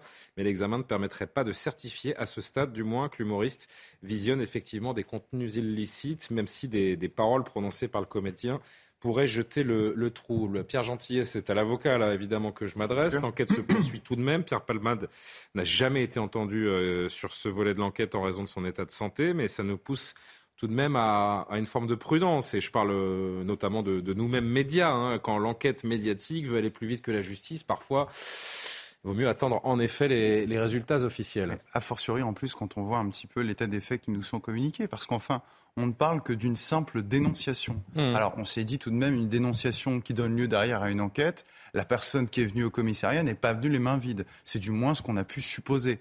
Mais c'est vrai que je trouve que la, précipitation avec laquelle une partie, alors pas tellement de la presse, mais en tout cas surtout au niveau des réseaux sociaux, c'est jeté, c'est engouffré en disant ça y est, c'est sûr. Et eh bien justement, ce, pour l'instant, euh, cette communication sur l'absence de fichiers pédopornographiques euh, dans l'ordinateur de Pierre Palmade, Enfin, évidemment, nous inciter à la prudence. Enfin, je dis nous, mais moi, quand je suis, enfin, je me sentais, je me suis jamais senti concerné puisque la présomption d'innocence s'applique. Hmm. On était seulement, on, est, on, était seulement, et on est toujours. D'ailleurs, je, le dis aussi à Reverso, on est toujours dans le stade de l'enquête. Donc ça ne, ça, ça, ne veut pas dire, euh, comment dirais-je, il peut y avoir aussi demain de nouvelles découvertes. Bien sûr. Mais mais même s'il y a de nouvelles découvertes demain, nous devons avoir la même prudence jusqu'au jugement. Qu'on soit bien compris d'ailleurs par les gens qui nous suivent, il ne s'agit pas là de, dédouaner euh, qui que ce soit et surtout pas Pierre Palmade dont le, le geste euh, dont on parle depuis, depuis des jours maintenant est, dramatique et totalement euh, inexcusable. C'est juste qu'on est face à une réalité, Nathan Dever, c'est que dans un emballement médiatique, émotionnel comme celui-là, qui, qui nous a tous, qui nous a tous submergés, eh ben, parfois il faut peut-être prendre le temps de, de, regarder les choses et de distinguer le vrai du faux. Oui, je suis tout à fait d'accord avec vous. Il y a quelque chose de, fondamentalement malsain dans cette affaire Palmade depuis le ah. début. Ce fait est tragique. On est tous d'accord. Des faits divers tragiques. Il y en a tous les jours en France, des centaines. On peut en prendre tous les jours. La PQR, on, il suffit de la lire. On peut en faire les la presse quotidienne régionale. La presse quotidienne régionale. On peut en faire des, des, des JT euh, tous les jours. Il y a eu quelque chose de malsain dans la sérialisation, dans la manière dont l'actualité nationale devient une grande série télé, une grande série, le palmatch show quotidien, et tout le monde en a remis une pièce. Et ça a été profondément malsain. Moi, il y a, l'autre versant hein, de la pièce. Il y a l'autre face de la pièce. C'est le côté euh, aussi électrochoc, euh, sociétal, sur des questions majeures que sur les stupéfiants au volant et, et j'en passe. Moi, et les addictions d'une manière générale. Tort, mais je pense que des questions aussi graves, on ne les règle pas sous le coup de l'émotion et qu'un fait divers, ça suscite uniquement l'émotion. On va dire oh là là, c'est pas bien ce qu'il a fait, c'est méchant, c'est grave, il faut prendre des, des mesures radicales. C'est pas comme ça qu'on fait de la politique. Il faut la faire de manière sereine.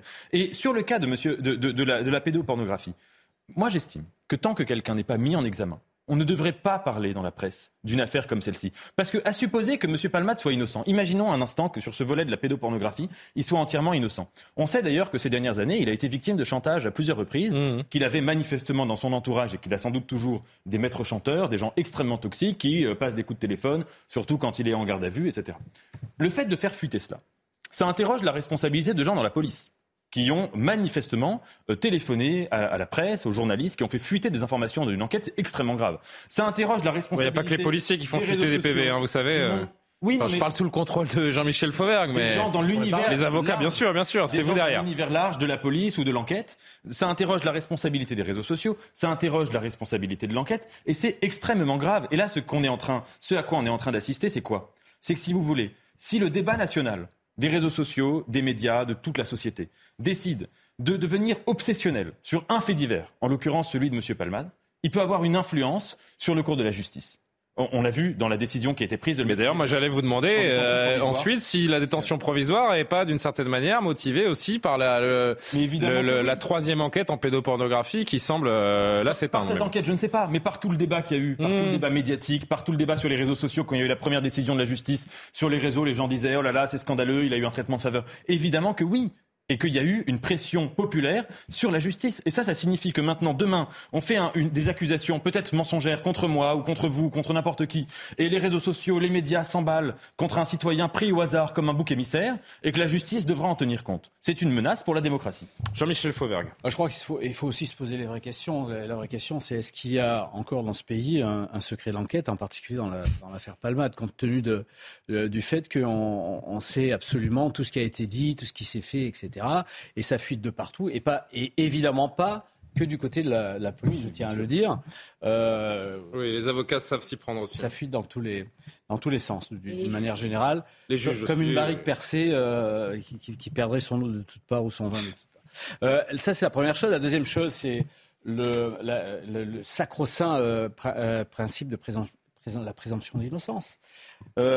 alors, je ne parle pas dans l'affaire principale, puisque c'est, c'est, parce que là, il n'y a pas de présomption d'innocence. Voilà, c'est une affaire qui est révélée, donc il n'y a aucun problème là-dessus. Je parle de tout ce qui se rajoute après. Et bien évidemment que dans la, je suppose que dans l'entourage de M. Palmade, euh, qui euh, s'est construit une carrière, a dû se construire aussi pas mal d'amis, pas mal d'ennemis. Euh, mm. euh, voilà, il y a des gens qui, qui, lui, qui lui en veulent et, et, qui vont en profiter aussi pour, pour répandre des choses qui forcément seront pas forcément, pas, forcément vraies, mais qui en plus vont nuire à, à, la, à la, sérénité des débats et de l'enquête qui va, qui va se passer. Donc, euh, est-ce qu'on est qu'on va pouvoir revenir dans ce pays au secret de l'enquête et à la présomption d'innocence. Est-ce qu'on l'a déjà vu Moi, je crois que c'est. Vous l'avez déjà connu, vous, le secret d'une enquête aussi médiatisée ah, qui reste dans le secret Je, je l'ai connu au début pas souvenir, quand je commençais en police judiciaire il y a très longtemps. Non, je crois que c'est foutu euh, définitivement, mais euh, à un certain moment. Surtout avec les nouvelles technologies et faut quand même rester raisonnable.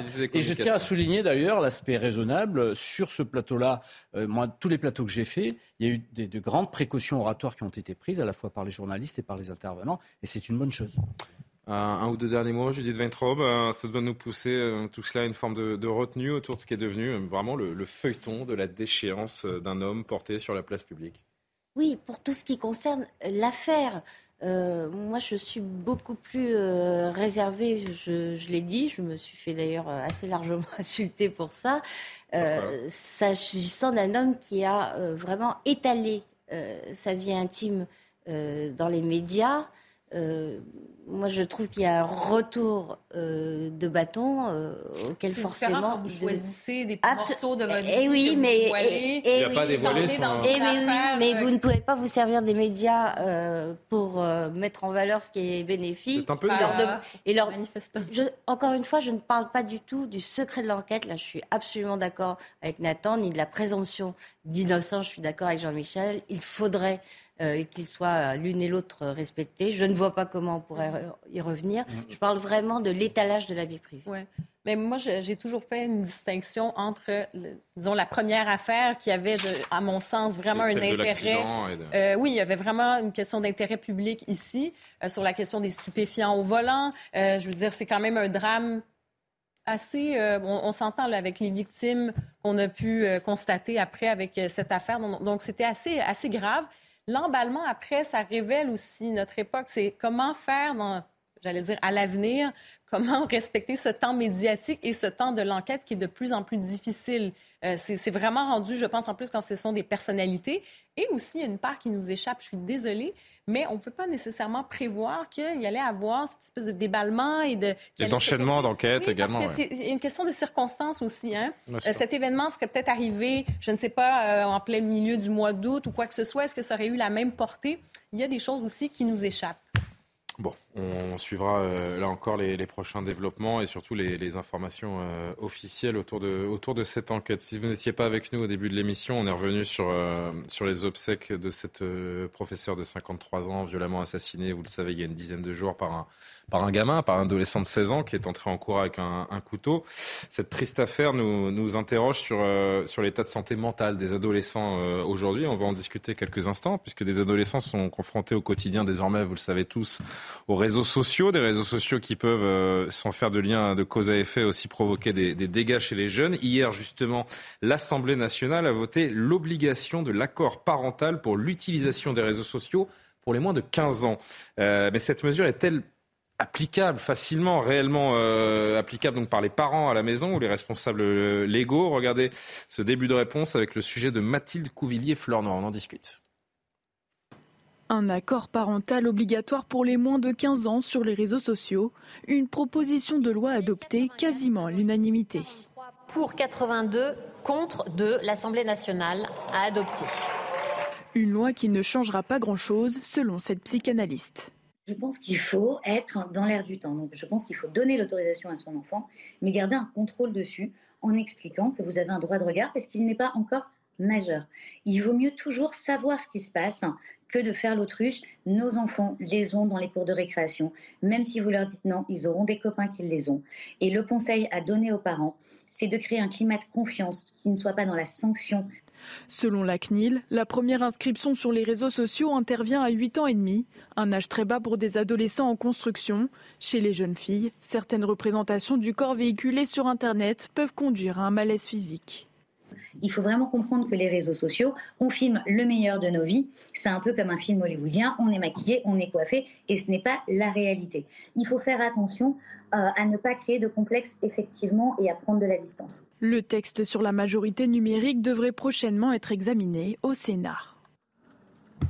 Vous avez entendu dans le commentaire du, du sujet? Alors je, vais commencer par vous, Nathan, parce qu'on sait que vous avez écrit ah ce, très beau roman. Euh, les liens les, les, J'allais dire les paradis artificiels. les paradis artificiels. vous avez rattrapé. Les liens artificiels, ouais, merci euh, Pierre.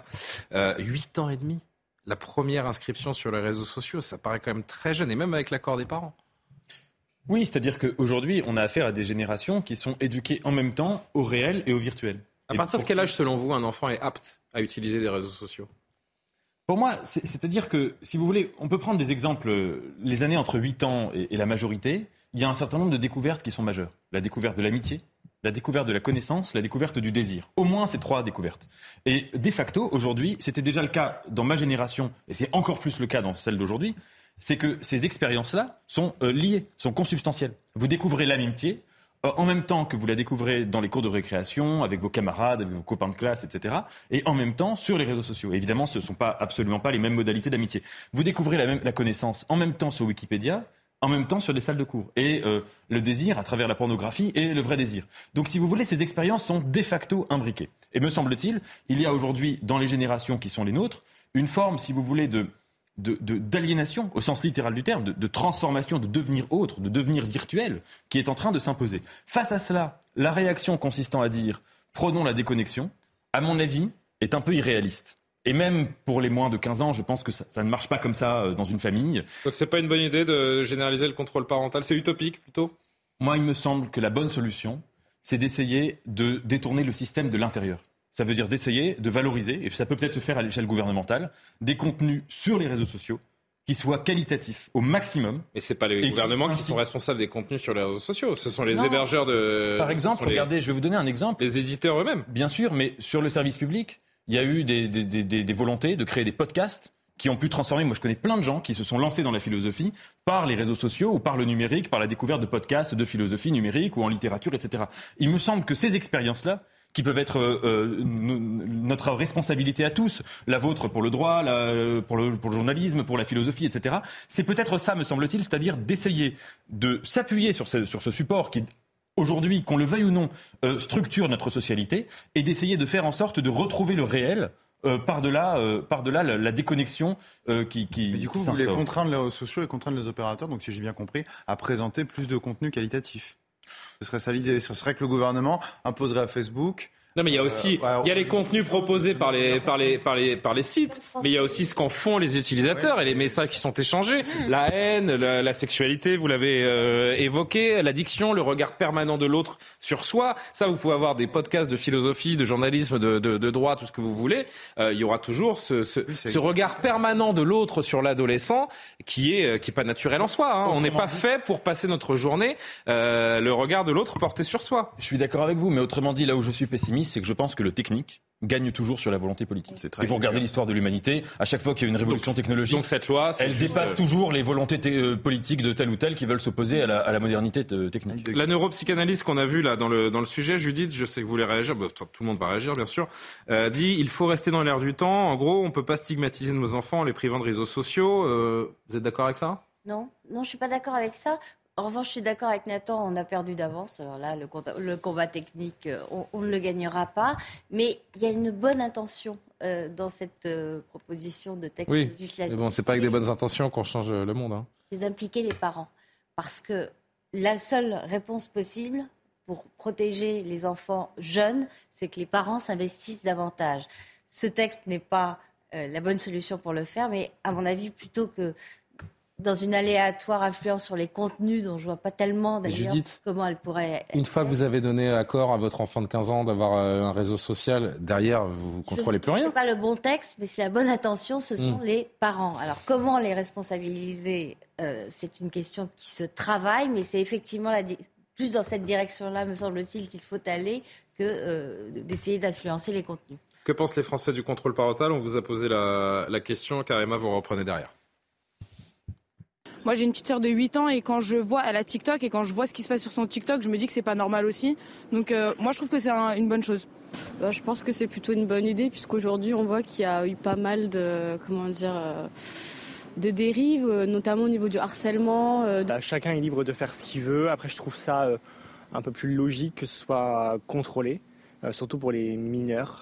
Le harcèlement scolaire qui se poursuit jusqu'à la maison, donc euh, qu'on puisse contrôler tout ça et que les parents effectivement euh, aient un droit de regard sur ce qui se passe et qu'ils puissent contrôler l'accès aux réseaux sociaux, ça me paraît être une super idée et il est temps de le faire. Ah oui, les réseaux sociaux, carrément, c'est aussi la violence, les, les agressions qui sont filmées, le harcèlement qui se poursuit nuit et jour. C'est ça aussi.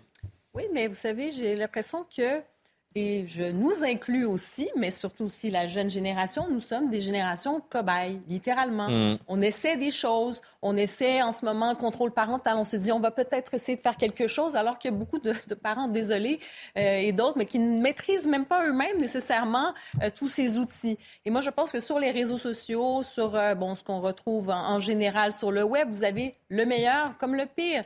Vous avez effectivement l'accès à la philosophie, à l'art, à, à toutes ces choses, ces belles choses de l'humanité et vous avez accès aussi à toutes sortes de contenus et, la rapidité aussi euh, à laquelle on peut avoir accès à certains contenus, on est à peine, on commence à peine à comprendre les effets que ça fait sur le cerveau, sur l'attention. Euh, donc, est-ce qu'on est en train peut-être de changer... Sur notre santé mentale, tout simplement, et celle des plus jeunes. Et, euh, il y a plusieurs études en ce moment qui, qui se déploient pour essayer de comprendre un peu l'effet des réseaux sociaux, notamment sur les jeunes. Et on le voit d'ailleurs, je lisais pas plus tard que il y a quelques jours, c'est un article très intéressant, c'est dans le Journal de Québec où on faisait référence à des études. Euh, et c'est une professeure du département de psychiatrie et d'addictologie à l'Université de Montréal. Et euh, elle a recueilli, en tout cas, le suivi à peu près 4000 adolescents sur plusieurs années. Et il y avait vraiment un effet très négatif sur l'estime de soi, sur les troubles alimentaires, sur l'anxiété. Mais on ne va pas empêcher non plus. Il y a quelque chose de très, effectivement, très addictif. Ces enfants harcelés qui vont jusqu'au suicide, euh, c'est euh, vivre en permanence, Jean-Michel, sous le, sous le regard des autres, du groupe. Je le disais tout à l'heure, ça rend fou. Les, les, corps sont idéalisés, transformés, les filtres, la, la chirurgie, les vies sont romancées. Ces réseaux, en fait, un réseau social, a de quoi faire complexer n'importe qui. Donc dès l'instant où il y a une fragilité, et par essence euh, l'adolescence et l'enfance euh, sont des moments de, fragilité exacerbée, eh bien euh, il y a des questions à se poser évidemment. Il y a des questions à se poser, il y a peut-être des solutions à, essayer de trouver, si, si solutions existent.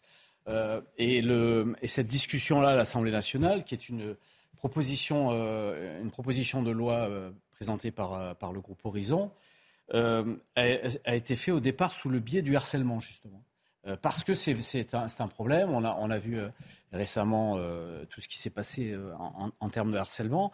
Et, vous avez vu que la majorité, plus que la majorité, la, quasi-unanimité des gens présents à l'Assemblée nationale ont voté pour. Donc eux ne se sont pas posé la question de savoir si c'était faisable, si c'était pas faisable. Ils se sont dit, oh, c'est notre responsabilité, on doit prendre cette responsabilité-là. Et il y a eu ce vote favorable. Je constate d'ailleurs euh, avec, euh, avec plaisir que les Français que vous avez interrogés dans la rue y sont favorables aussi. Donc, Mais tout le monde se sent un peu euh, dépassé hein, par ce phénomène. Il faut qu'on arrive à, à, travailler là-dessus. Alors bien évidemment qu'il y a le rôle des parents, bien évidemment que le, les, les, ce rôle des parents devait exister avant et doit exister, mais s'il peut s'appuyer sur une loi maintenant, euh, c'est pas, pas, plus Le parent qui ne veut pas que son enfant moins de 15 ans aille sur les réseaux, euh, il n'a pas besoin d'une loi pour le faire. Mais, c'est ce que mais surtout, moi, ce que je vous dis, c'est que l'enfant de 15 ans, il ira quand même sur les réseaux. Parce que moi, ce que je me demande dans cette loi, alors j'ai pas lu le, projet de loi, mais euh, ça serait bien de savoir si les parents peuvent revenir sur leur décision une fois qu'ils ont donné l'accord. en cas de harcèlement, par exemple, qui peut empêcher un jeune de s'inscrire sous une fausse identité Enfin, je pense que Surtout quand on est jeune et qu'on est un peu habile. Euh, c'est injouable. C'est oui, c'est injouable. Euh, Karim a voulu conclure et, euh, et Pierre aussi. Alors rapidement tous les deux, s'il vous plaît, pour qu'on puisse faire le dernier sujet. Mais je pense qu'on a basculé. On est dans une autre civilisation numérique, littéralement. Bien sûr, Et il y a le contrôle parental. Mais pensez aussi, j'allais dire, les parents, même euh, avant même la naissance, hein, vont, vont partager des photos de l'échographie sur les réseaux sociaux, des photos. certains, pas tous. Hein. Non, mais. je... Enfin, je veux pas. Des photos de leur enfant. Euh, et donc, il y a vraiment déjà cette identité-là, ce, ce, visage numérique. Donc, imaginez avec l'intelligence artificielle ce qu'on peut faire. C'est pour ça que je dis, on est une génération de cobayes. On essaie des choses et dans 10, 15 ans ça fait plus peur que rêver, hein, cette histoire quand même. Mm. Pierre, vous vouliez conclure Oui, enfin, moi je vais sans doute passer pour un vieux con, mais euh, non. je pense qu'il y a quand même des solutions Jamais. beaucoup plus simples. Non, non mais je, sais que je suis l'horrible réactionnaire sur ce plateau. Oh, ça va. Au bout. Mais écoutez, euh, moi j'ai vécu euh, il n'y a pas si longtemps avec des parents qui, qui me donnaient un téléphone qui ne me permettait pas, à mon avis, avant mes 16-17 ans, d'avoir autre chose que de passer un coup de fil. J'avais. oui, mais aujourd'hui c'est plus possible. Attendez, laissez-moi terminer. Jamais Aujourd'hui, non, rien du tout. Je vous dis, j'ai des enfants demain, ce sera exactement la même chose. Ça... J'ai très bien vécu. Alors, Banco. J'ai très bien vécu. Je peux vous demander votre âge? Je peux vous demander votre âge? Vous êtes méchant. Ah, vous êtes plus de 30 ans ou pas 31, 31. ans. Bon, vous, vous n'appartenez pas à. Est-ce que est-ce que c'est que c'est surréaliste de encore une fois, hein, je suis pas encore parent donc euh, je mhm. m'avance peut-être un peu. Est-ce que c'est surréaliste de dire qu'on ne va pas offrir de smartphone à son enfant avant 16 ans, qu'on va contrôler l'accès. De plus en plus, malheureusement, et je suis d'accord avec vous. Je, je, non, mais je veux bien qu'il y ait des la pression hein. sociale sur les enfants. Vous êtes capable de vivre avec un enfant qui sera dans une classe où tous les autres enfants auront un, smartphone et vous lui ferez comprendre que vous, vous n'allez pas lui en donner un. Oui, ben, oui, bonne chance. Mais alors, ce sera une. Vous ce sera, mais vous avez, vous avez mille une chose. Je vais bonne chance. Je ne fais pas de mon cas une généralité. Je fais pas de mon cas une généralité mais je, je... mes parents m'ont fait comprendre aussi oui, ça. Mais c'est pas je pense qu'on peut faire comprendre ça aussi. On peut faire comprendre ça aussi à ses enfants. Vous savez, une dernière chose, euh, certaines personnes qui sont très très riches euh, en particulier certains milliardaires, je pense, il me semble que c'est Bill Gates ou je sais plus, Leurs enfants euh, dans voilà, une école déconnectée. ils mettent leurs Oui. enfants dans des écoles déconnectées. tous ils les- interdisent à leurs enfants Tous les gens qui travaillent à la Silicon. Valley, les gens qui travaillent à la Silicon. Valley et qui sont les professionnels du numérique et des technologies de demain, dans 90% des cas, vous- enfin je, je vais dire 90%, je dis n'importe quoi, mais j'ai lu un, un article aussi là-dessus. En effet, la grande majorité des gens qui travaillent dans ce milieu à la Silicon Valley et qui font les technologies de demain ont des enfants qui sont dans des structures et des lieux totalement structures Pourquoi qu'on n'interdit pas vous les avez 100 smartphones fois raison. Vous avez 100 Pourquoi fois raison. Qu'est-ce qui nous empêche d'interdire le smartphone Bon, euh, on à est en l'école retard. Vous vouliez dire que si c'est vraiment très intelligent, je veux bien l'entendre, euh, Nathan. Vous mettez une pression. Bah, comme- non, mais je sais que c'est toujours très intelligent. En un mot, euh, les, les gens qui travaillent dans l'industrie du tabac, euh, souvent c'est aussi un cliché, mais c'est vrai, souvent ne fument pas eux-mêmes. Et ce que dit Pierre, il y a quelque chose de vrai, c'est qu'aussi c'est une manière de se décharger de l'éducation. C'est-à-dire quand vous avez des enfants, les enfants ça sollicite. Euh, euh, le fait de leur donner des téléphones, euh, ça, ça fait aussi que ça, ça casse complètement la transmission parentale. Et si vous voulez, le fait de dire à son enfant, toi, tu n'auras pas de smartphone, c'est pas nécessairement euh, à percevoir comme une forme de malchance ou de sévérité. C'est au contraire, toi, tu vas avoir une vraie relation humaine avec moi qui ne passe pas uniquement par l'ordre du divertissement. Je, je- je vais avoir le plaisir dans quelques années de me retrouver face à cette situation et, euh, et je vous dis, je, je- je souhaite avoir la force de, de Pierre Gentil. Mais vous l'avez, je, je ne sais mais pas. oui, on verra. sûr. On verra. 23h32. Pardon à Alexis Vallée, le, le rappel de l'actualité et on, et on passe à notre dernier thème. En Grèce, des heurts ont éclaté dans la soirée entre les forces anti-émeutes et un groupe de manifestants dans le centre d'Athènes. Un rassemblement était organisé dans la capitale à la mémoire des 57 personnes tuées mardi dans la collision frontale de deux trains. Parmi les 5000 manifestants présents devant le siège des chemins de fer à Athènes, nombreux réclamaient des comptes au gouvernement sur les défaillances du système ferroviaire. L'échec du lancement de la fusée européenne Vega C expliqué. La commission d'enquête indépendante chargée d'élucider l'affaire a conclu à la détérioration d'une pièce ukrainienne dans son moteur. Elle n'a cependant pas remis en cause la conception et le développement du lanceur, mais a recommandé une série de mesures pour garantir sa fiabilité dans le futur. Et la visite prévue du roi Charles III en France fin mars, plus précisément du 26 au 29 selon, selon l'Elysée. Il s'agira de sa première visite d'État sur le territoire en tant que souverain britannique. Emmanuel Macron présidera un dîner au château de Versailles pour l'occasion. Charles III poursuivra ensuite sa visite en Allemagne. Le service national universel sera-t-il euh, bientôt généralisé? L'hypothèse a été ravivée cette semaine, mais le gouvernement, soucieux de ne pas braquer la jeunesse hein, dans ce contexte inflammable de réforme des retraites, joue la montre, nous dit que rien n'est acté. Lancé en 2019 avec l'objectif de rendre à terme obligatoire, de le rendre à terme obligatoire pour toute une classe d'âge, le dispositif vise à impliquer la jeunesse française dans la vie de la nation. On vous en dit plus avec ce sujet et on en discute dans un instant. Les mains le long de- des deux cuisses. En rang serré et en uniforme, ces jeunes font leur service national universel.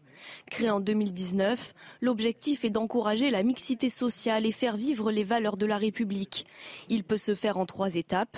La première, un séjour de cohésion de deux semaines en dehors du département de résidence du jeune, avec des activités autour de l'autodéfense, de la sécurité routière ou du climat. Deuxième phase, une mission d'intérêt général de 84 heures, dans une association par exemple. Et enfin, un engagement volontaire de trois mois minimum est possible pour les candidats. Tous les jeunes de 15 à 17 ans sont incités à faire leur SNU pendant les vacances scolaires. Sur place, ils sont en uniforme, ils n'ont pas le droit au téléphone la journée et participent aux rituels républicains, comme la levée de drapeau et le chant de la Marseillaise. Pour le moment, le service national universel se fait sur la base du volontariat. 800 000 jeunes sont espérés, mais seulement 32 000 y ont participé l'an dernier. Des pistes sont alors étudiées par le gouvernement, notamment celle de le rendre obligatoire dans six départements pour septembre 2024, avant de peut-être l'élargir dans tout le pays. Faut-il rendre le SNU, Service National Universel, obligatoire pour tous les lycéens Jean-Michel Fauvergue? Alors, je trouve que. Parce que si c'est pour finir, formez vos bataillons, c'est sûr que je vois pas trop l'intérêt. Il se trouve, de, il se trouve qu'il y a, il y a deux semaines, moi, je suis allé visiter un centre euh, SNU. Je suis intervenu devant les, devant les petits jeunes et, euh, et c'était plutôt sympa. L'échange était plutôt sympa. D'abord, je les ai trouvés euh, très, très respectueux. Euh, il se lève quand vous rentrez, il s'assoit quand vous ah, rentrez, ce qui, ce qui n'existe pas tout le temps. Euh, de moins en moins. Aujourd'hui, il chante la Marseillaise, même s'il la chante doucement parce qu'ils sont timides à cet âge-là, mm. il la chante quand même. Euh, c'est plutôt pas mal. Et puis, on peut pas euh, oui, mais c'est ça le meilleur, outil de la cohésion nationale. On ne peut pas passer notre temps à dire euh, le retour du service militaire, oh, qu'est-ce que ça nous a manqué le service militaire, et, critiquer une structure. C'est quand même deux salles de ambiance, Jean-Michel. Elle est sans doute. Elle est sans pas la même histoire. Elle, est sans doute, euh, cette structure-là, pas. pas Enfin, elle, est aménageable, sans doute. Perfectible. Mais il faut, perfectible, mais il faut la garder. Et puis, il faut, non seulement il faut la garder, mais il faut aussi travailler sur d'autres choses qui existent maintenant et qu'il euh, faudrait euh, euh, peut-être vulgariser. Ce sont les, les épides, ce sont les écoles des deuxièmes chances, ce sont aussi le service militaire adapté, comme on a en Outre-mer, qui permet aussi aux jeunes. Quoi exactement le service militaire adapté? Les épides, les écoles de la deuxième chance, le service militaire adapté, ça ressemble un peu au, SNU, mais ça, ça, ça, ça récupère des, des, des, enfants qui sont déscolarisés, désocialisés. Et, et, et, c'est obligatoire pour ces enfants-là? Et qui sont récupérés, non, c'est sur la base du volontariat aussi. aussi. Qui sont récupérés et qui donnent de très bons résultats parce qu'on recommence sur les bases. Bonjour monsieur, bonjour madame, au revoir monsieur, au revoir madame. C'est bases qui faire les familles, ce que devraient faire l'école. Ce que devraient faire les familles. Oui, en fait, on veut substituer les. Euh, donc voilà, moi je suis assez pour. Alors qu'il soit, qu'il soit généralisé, et là j'avoue que j'ai, euh, j'ai aucune idée là-dessus, mais je suis assez pour la manière dont il se passe maintenant. Ça suscite de vives critiques, tant pour son coup que ses penchants euh, militaristes. Certains parlent de, de gages donnés à l'extrême droite. Je ne sais pas si quelqu'un veut réagir. C'est terrible. Hein, c'est vous avez vu euh, ce que dit... J'attends les Non, Sandrine Rousseau euh, qui a dit euh, euh, préférer une jeunesse en uniforme qui fait des exercices et aux ordres plutôt qu'une jeunesse libre, émancipée, c'est très très dangereux. Nous ne devrions ah jamais prendre ces signaux faibles à la légère. Nous elle, a raison, elle a raison ah profondément. Je vais vous dire pourquoi. Ah bah alors ça c'est la meilleure. Emmanuel Macron, et c'est là que c'est une arnaque mais incroyable, a été élu en 2017 sur l'argument je suis le président des jeunes de toute la Ve République il aura été le président qui aura fait le plus de mal à la jeunesse. Vous prenez, Pierre Gentil sera d'accord avec moi sur la politique sanitaire, vous prenez sur tous les sujets. La jeunesse n'aura jamais autant souffert que sous Emmanuel Macron. Ça aura été le président le plus rétrograde, alors qu'il est paradoxalement plus jeune de la Ve République. Le général de Gaulle, Pompidou, euh, Mitterrand, qui était chez Bran, étaient à côté de lui. Des gens beaucoup plus ouverts à la jeunesse, et câblés même, ah, beaucoup plus ouverts à la jeunesse qu'Emmanuel Macron. Les gens ont voté, et d'ailleurs, c'est pas fait. Hein. volontariat, là. Non, non, non, mais le but, c'est que ce soit obligatoire, Pierre. Le hein. modèle. Ah, oui, oui, D'abord, le c'est euh, une obligation qui coûterait d'ailleurs près de 2 milliards par an. Hein. Pendant ce temps, les enseignants se plaignent de leurs conditions de travail. Le modèle macronien est profondément rétrograde par rapport à la jeunesse. Il a rien compris à la mmh. jeunesse. Et si vous voulez, et ça montre bien l'arnaque de la communication politique, c'est qu'on croit que voter pour quelqu'un qui a 39 ans, très vite, très vite. Euh, ça va signifier qu'il va servir les jeunes. Euh, c'est la reine Victoria, quoi. C'est le retour au 19e siècle anglais dont euh, personne n'a envie en France. Il a rien compris à notre génération. Lui dire au banquet à Versailles avec le roi Charles. Voilà.